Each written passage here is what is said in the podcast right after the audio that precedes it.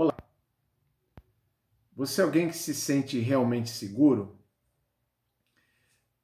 Em que se baseia a, a sua segurança?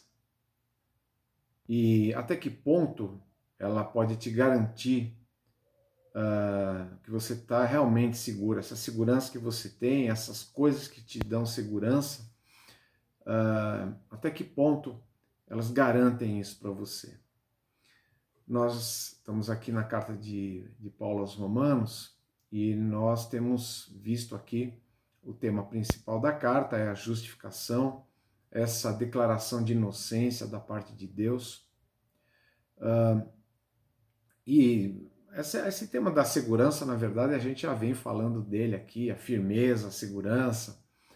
Uh, mas o fato é que nós também precisamos pensar um pouco, juntamente com o apóstolo Paulo, até que ponto essa segurança ela é resistente, até que ponto ela resiste, por exemplo, às diversas adversidades, às várias adversidades dessa vida.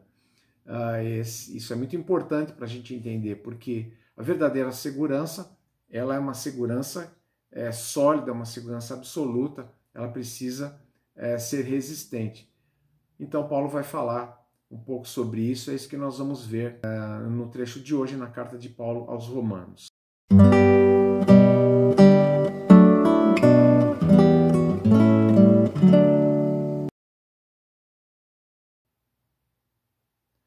Então, aqui, dando prosseguimento, nós estamos no capítulo 8 e nós vamos ler hoje do versículo 31 ao 39, e com isso, eh, nós estamos aqui é, encerrando é, o capítulo 8. Que diremos, pois, diante dessas coisas? Se Deus é por nós, quem será contra nós? Aquele que não poupou a seu próprio filho, mas o entregou por todos nós, como não nos dará juntamente com ele e de graça todas as coisas? Quem fará alguma acusação contra os escolhidos de Deus? É Deus quem os justifica. Quem os condenará? Foi Cristo Jesus que morreu e mais, que ressuscitou e está à direita de Deus e também intercede por nós. Quem nos separará do amor de Cristo?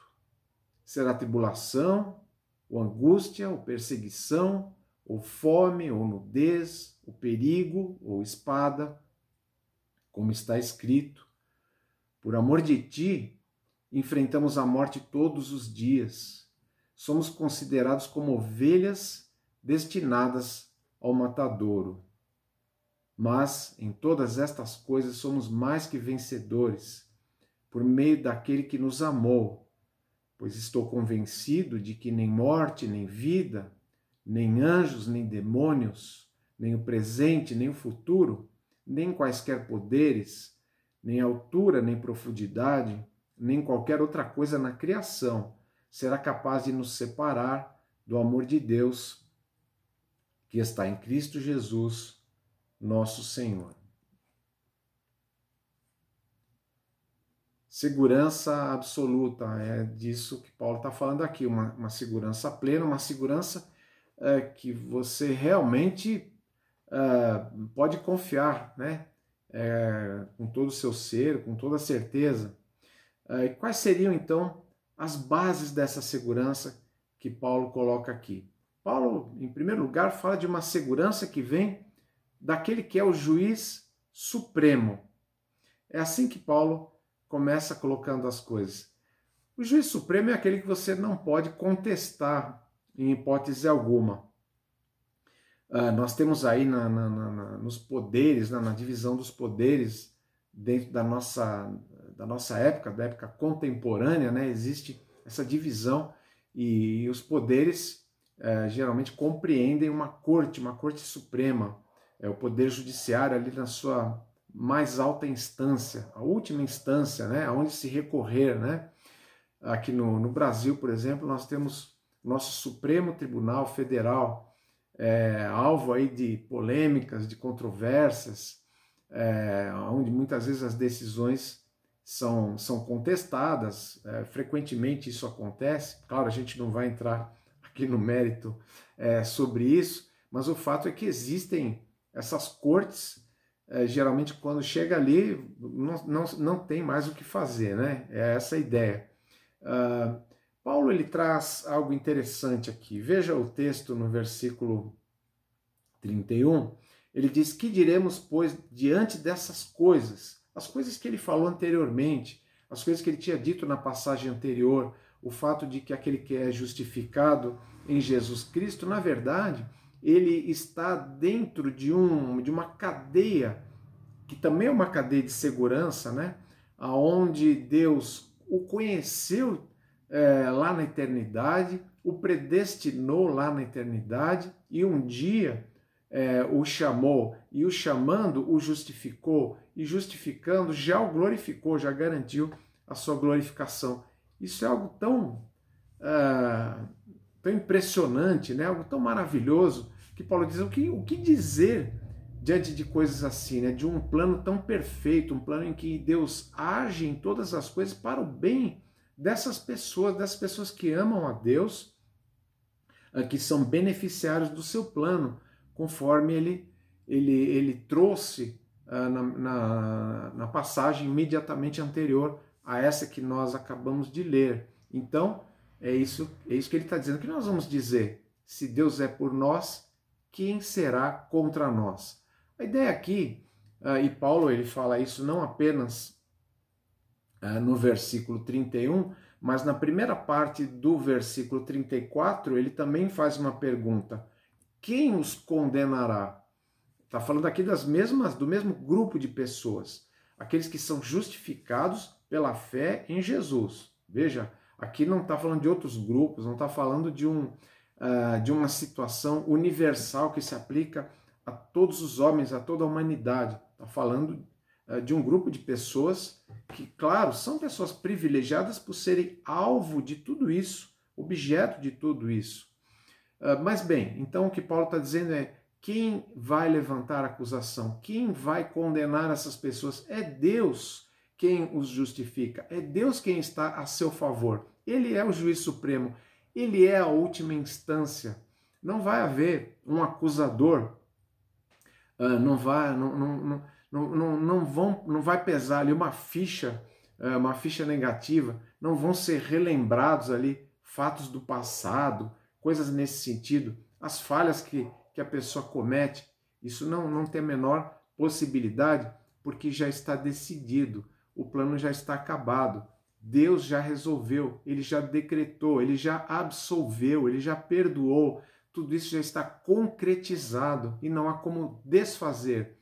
Não tem como entrar com uma liminar, não tem como eh, inventar um, eh, um ato institucional, uh, embargar as declarações, enfim, todas essas, essas é, como se chama, essas filigranas né, jurídicas, todas essas, é, todos esses caminhos que se fazem na justiça humana, nós sabemos que a justiça humana ela é falha, ela não é perfeita. Existe uma justiça que é perfeita, que é absoluta, que é a justiça de Deus, e que no caso o juiz supremo, como o texto nos diz aqui, ele é aquele que garante, garante perfeitamente essa segurança. A segurança vem dele. E veja, as, as, as, as decisões dele não podem ser contestadas. É isso que a gente acabou de ver. As dádivas dele não podem ser contestadas. É isso que diz o versículo 32. Aquele que não poupou seu próprio filho, mas o entregou por todos nós, nós os justificados, não esqueça disso, como não nos dará juntamente com ele e de graça todas as coisas? O que Paulo está dizendo aqui é que essa segurança ela vem também de um Deus que é generoso. Ele deu o seu próprio filho. Você quer mais do que isso? Ele deu o filho uh, perfeito, o filho santo, o filho sem pecado, para morrer pelos pecadores. Ele o entregou. Claro que Jesus também se entregou, né? É, é um ato aí em que as três pessoas ah, da deidade né, estão envolvidas de forma harmoniosa, perfeita. A gente tem, tem visto isso também.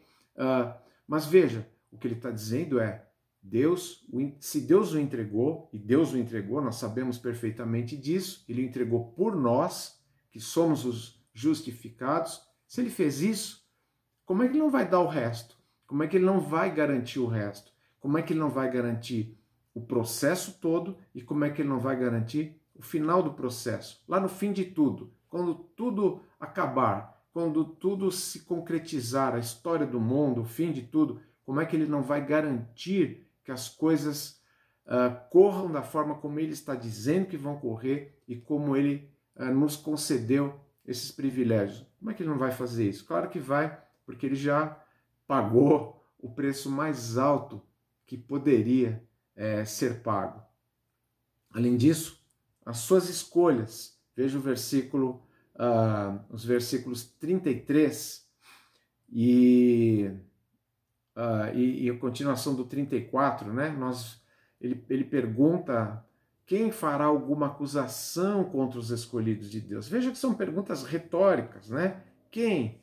Uh, será que pode? Será que aparece alguém? Existe alguém capacitado? Existe alguém? As respostas são sempre não, ninguém, não tem. Isso não existe, não tem como acontecer uh, é Deus quem os justifica.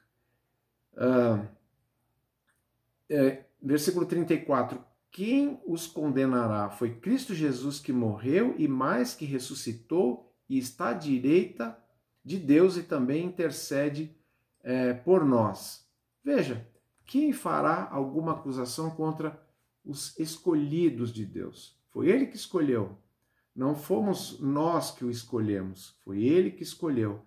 É, não fomos nós que fizemos algo, foi ele que fez algo. E o que, que ele está dizendo, o que Paulo está dizendo aqui? Quem é que vai fazer algo contra aquilo que Deus decidiu fazer pelas pessoas que ele mesmo decidiu, as quais ele mesmo determinou que seriam objeto disso? Tem como fazer isso? Não. Além disso, essa segurança é, veja, ela está totalmente ancorada em alguns fatos, como diz o texto aqui. Uh, quem vai condenar? Quem vai, uh, quem vai colocar alguma objeção? Quem vai fazer alguma coisa? Ninguém. Mas veja, a base de tudo, não se esqueça, está em Jesus Cristo.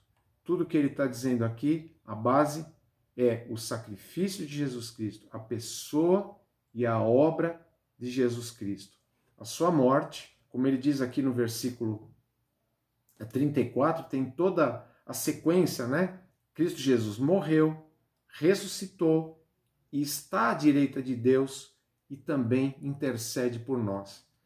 Isso é importante. Jesus Cristo morreu, ele ressuscitou ele está à direita de Deus, ou seja, ele retornou ao seu lugar de origem, ao seu lugar de autoridade, e ali, como o homem ressurreto, o Deus homem ressurreto, ele intercede por nós constantemente. Uh, o, o, que Jesus uh, faz ali é representar os justificados. Ele está ali por nós, ele está ali com autoridade, ele, ele está ali no sentido de nos dar toda a segurança que nós precisamos, porque ele é o sacerdote, ele é o mediador, e ele faz isso de tal maneira que o seu sacrifício, a sua obra por nós, ela seja permanentemente atualizada, vamos dizer assim. É como se o sacrifício de Jesus ele não fosse apenas, e não é um fato estático, uma coisa que aconteceu na história, é algo que tem ah, implicações permanentes por toda a nossa vida, a cada dia. A cada dia Jesus está ali, é, por, por assim dizer, confirmando a, a, a sua obra por nós. Ele está dizendo, é isso mesmo, esse, esse, essa, essa, essa pessoa, essa pessoa que é um pecador, que é insuficiente, que não fez nada para merecer, eu estou, uh, eu estou aqui agindo uh, em favor dele. E por isso podemos ter segurança plena a ausência de Jesus como esse mediador, a ausência de Jesus como esse uh, intercessor, é, obviamente que anula todas, toda, toda a segurança. Se você não tem isso, você também não tem motivos para ter qualquer tipo de segurança. Segurança que vem do juiz supremo. E esse juiz supremo, ele não age apenas como um juiz que uh, atua de maneira fria, de maneira uh, impessoal. Ele tem um relacionamento conosco, ele tem um relacionamento de proximidade, de intimidade, inclusive como, como nós já vimos. E o, e o fato é que essa segurança ela vem também do seu amor inabalável, um amor que não se quebra, que não se acaba, que não se extingue, um amor que não é derrotado por coisa nenhuma. Esse sim é o amor sólido, o amor de Deus, o amor mais puro, mais perfeito, o amor uh, mais benéfico, uh, um amor que é eterno, um amor que não acaba, um amor que persiste em meio a qualquer adversidade ou a qualquer poder. Veja, Paulo cita aqui uma série de situações difíceis uh, que causam, inclusive, angústia. Uh, ele fala aqui de tribulações, angústia, problemas, problemas que são enfrentados, os problemas do dia a dia. A pessoa que é justificada não é isenta, ela não é retirada desses problemas.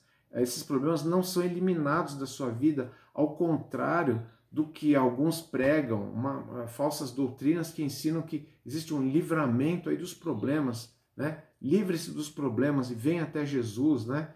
É, venha quebrar as maldições, venha fazer qualquer coisa nesse sentido. É, veja, os textos o que a gente encontra na Escritura vão numa direção totalmente diferente é, desse tipo de coisa. A gente vê aqui que pelo contrário, as, as, as provações, as tribulações, tudo continua aí e isso traz angústia, as angústias são verdadeiras, existe perseguição, perseguição por conta uh, do nome de Cristo, escassez, ou seja, fome, é, nudez, isso é, é falta, é falta, é, é ter falta de coisas. Ele está dizendo, olha, nós, nós estamos sujeitos a, a, ter isso. Perigos, perigos de todos os tipos, é, espada, ou seja, violência, estamos sujeitos a essas coisas. Ah, Paulo diz que nada disso vai nos separar do amor de Deus. Nenhuma dessas coisas. Nenhuma dessas coisas significa que Deus se afastou de nós, que Deus nos abandonou, que Deus não nos ama mais. Essas coisas não significam isso. Veja que o texto que a gente está é, lendo aqui, ele é a continuação daquilo que está lá no versículo 28 que nós, é, que nós estudamos já, que diz que Deus age em todas as coisas para o bem daqueles que o amam. Deus está agindo por meio dessas coisas também.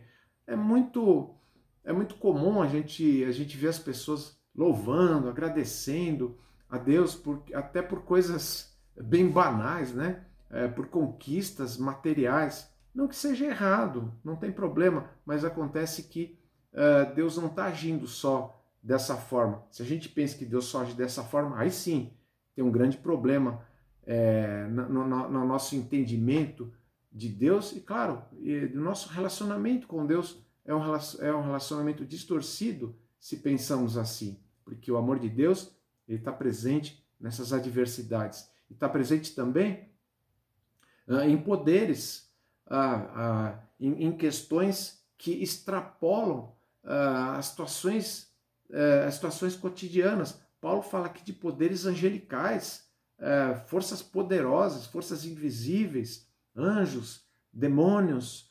Ele fala eh, de, de, poderes, podemos pensar aqui em poderes terrenos, quando ele fala de profundidade, altura, as coisas que são do céu, as coisas que são da terra. O que Paulo realmente está tá falando aqui é que nada, nada do que existe, nada na criação pode nos afastar do amor de Deus que está em Jesus Cristo, que está em Cristo Jesus, nosso Senhor. É importante a gente entender isso.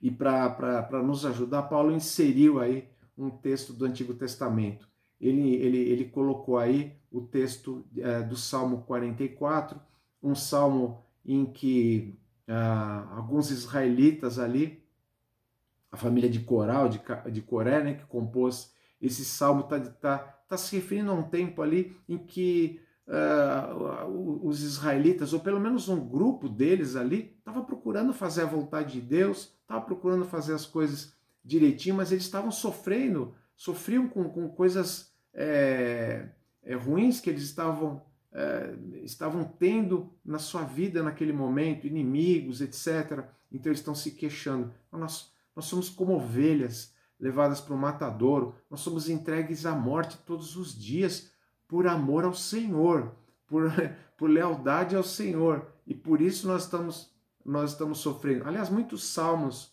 é, falam sobre isso, né? Essa lealdade a Deus sendo motivo ali de, de perseguição. O que Paulo quer dizer com isso é que é a identificação com o Deus verdadeiro, a identificação, no nosso caso, hoje, após a vinda de Jesus Cristo, é a identificação por meio de Jesus Cristo, é assim que nos identificamos com Deus, essa identificação ela vai trazer problemas, ela vai trazer adversidades, vai trazer muitas vezes perdas financeiras, vai trazer inimizades, porque pessoas não gostam de Jesus, não gostam da, da palavra de Deus, não gostam do Evangelho, não querem que a gente fale, é, não querem que a gente fale sobre Jesus.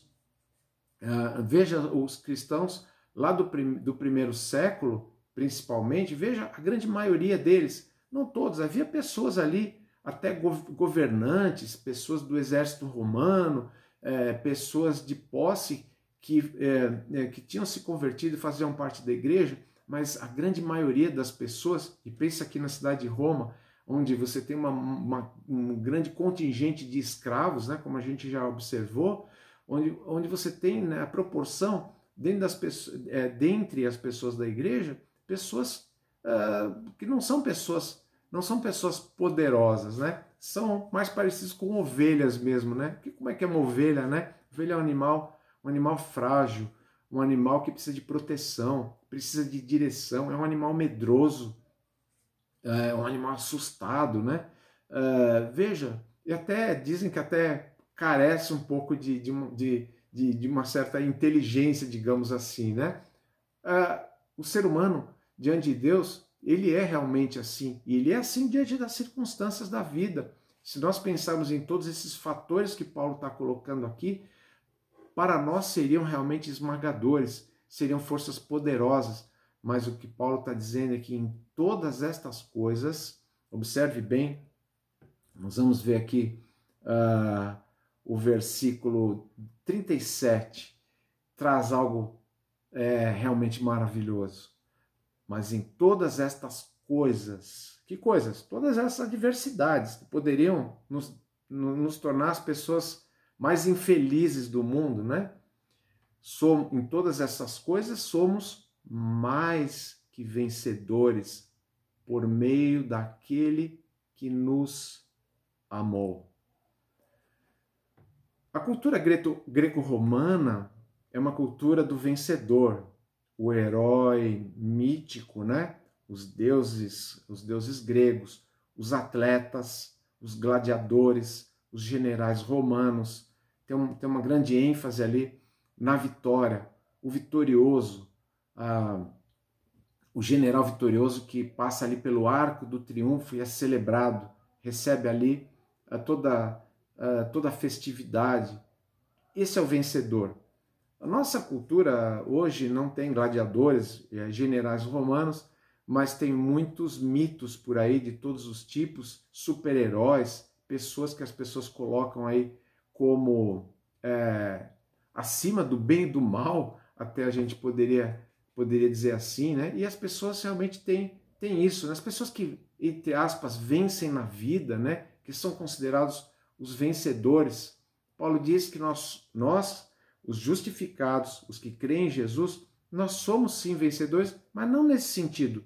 Esse sentido é o sentido comum da palavra. Nós somos mais do que vencedores, porque vencemos no meio do sofrimento, vencemos no meio da adversidade, por meio daquele que nos amou. Nós somos ovelhas vencedoras. nós não, não, não nos tornamos super ovelhas, nós continuamos sendo ovelhas. O vencedor é o nosso pastor, Jesus Cristo, o bom pastor, aquele que disse que daria a vida pelas suas ovelhas e que ninguém as arrebataria da sua mão e que ele e que ele garantia que elas estariam para sempre com ele, sempre em segurança, sempre debaixo do seu cuidado, uh, do seu cuidado amoroso. E, em hipótese alguma, por mais que elas venham a passar por dificuldades, ele as abandonará. É assim o nosso relacionamento com Deus em Jesus Cristo. Ele não nos abandona, ele nos ama. O seu amor é um amor inabalável. Veja que é o amor dele. Isso precisa ficar bem claro. Não é o nosso amor que desperta as ações de Deus. Não é o nosso amor que garante coisa nenhuma. Se dependesse do nosso amor, nós estaríamos numa situação muito complicada, porque o nosso amor é falho. Aliás, é, é só vir um probleminha aí e o nosso amor realmente, ah, se fosse uma pilha, né, ia ficar pela metade aí. A gente, a gente não, não tem essa capacidade, mas Deus sim, o seu amor é um amor inabalável, um amor em Cristo, um amor que dá verdadeira é, é, segurança, porque ele está totalmente, totalmente vinculado à pessoa e à obra de Jesus, ao que ele fez por aqueles que são justificados. Ter o juiz supremo a seu favor é a grande questão. Desfrutar do amor inabalável de Deus é a grande questão. E somente em Cristo você pode ter essas certezas.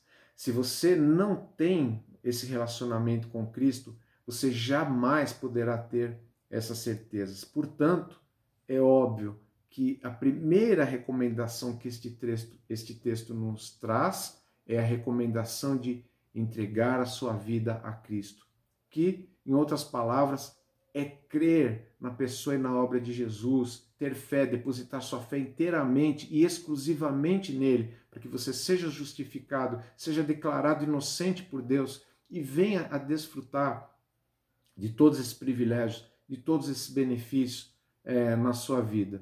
Se você está em Cristo, você é uma ovelha, você não deixou de ser ovelha. E você. Uh, pode sim, muitas vezes, enfrentar situações esmagadoras. Aliás, é mais provável que você vá enfrentá-las e, inclusive, existem situações que somente aqueles que pertencem a Cristo, existe um fel amargo aí que somente aquele que pertence a Cristo experimenta por sua lealdade, por seu amor a Deus, por seu amor a Jesus, certas adversidades hão de fazer parte. E poderes de todos os tipos, poderes deste mundo ou não deste mundo, ah, muitas vezes não estarão a nosso favor. E nós não vamos recorrer a forças ocultas, não vamos, não vamos recorrer aí a, a anjos, a seja lá o que for, né, para nos socorrer. Nós temos que nos valer da segurança que está em Jesus Cristo e assim sermos mais do que vencedores. Não podemos ser essas pessoas que sucumbem, que perdem a sua paz, que perdem a sua confiança. Nós temos que renovar nossa confiança, porque esse texto ele nos dá toda a certeza que nós precisamos para saber, para nos, eh, para nos apropriarmos daquilo que, na verdade, é, é, é, totalmente nosso, porque foi dado gratuitamente, como Paulo uh, nos traz aqui de maneira muito clara. Na próxima semana, nós vamos ver aqui uh, Paulo trazendo de volta uh, aqui no, no, no, capítulo 9 uh, ah, a questão de Israel, os seus compatriotas, né? Os seus irmãos israelitas, como ele, uh, como ele se referia, a tristeza que ele tinha por constatar que a maioria deles não, não depositava sua fé em Jesus, no Messias, o Messias que foi prometido para Israel. Então Paulo uh, vai, vai trazer aqui toda uma, uh, toda uma argumentação a partir do capítulo 9, algo muito importante para a gente entender como é que funciona essa questão da fé, mesmo quando você deveria, né, tem, tem todos os elementos para crer ali, mas não crê. Por que, que isso aconteceu? Por que, que eles não creram em Jesus e a maioria deles não crê é, até hoje? Como explicar isso, né? Acho que a gente vai poder é, entender um pouquinho melhor a partir da leitura do capítulo 9. Então, que até lá nós tenhamos uma boa, uh, um bom aproveitamento do texto de hoje, da passagem de hoje, ele produza uh, coisas boas em cada coração. Produza aí a indagação, se você não tem a segurança que esse texto fala, mas se você é alguém que tem é, fé em Jesus, que essa segurança realmente fortaleça a, a sua vida para você enfrentar as adversidades é, que estão por aí. Então, até a próxima semana e que Deus te abençoe.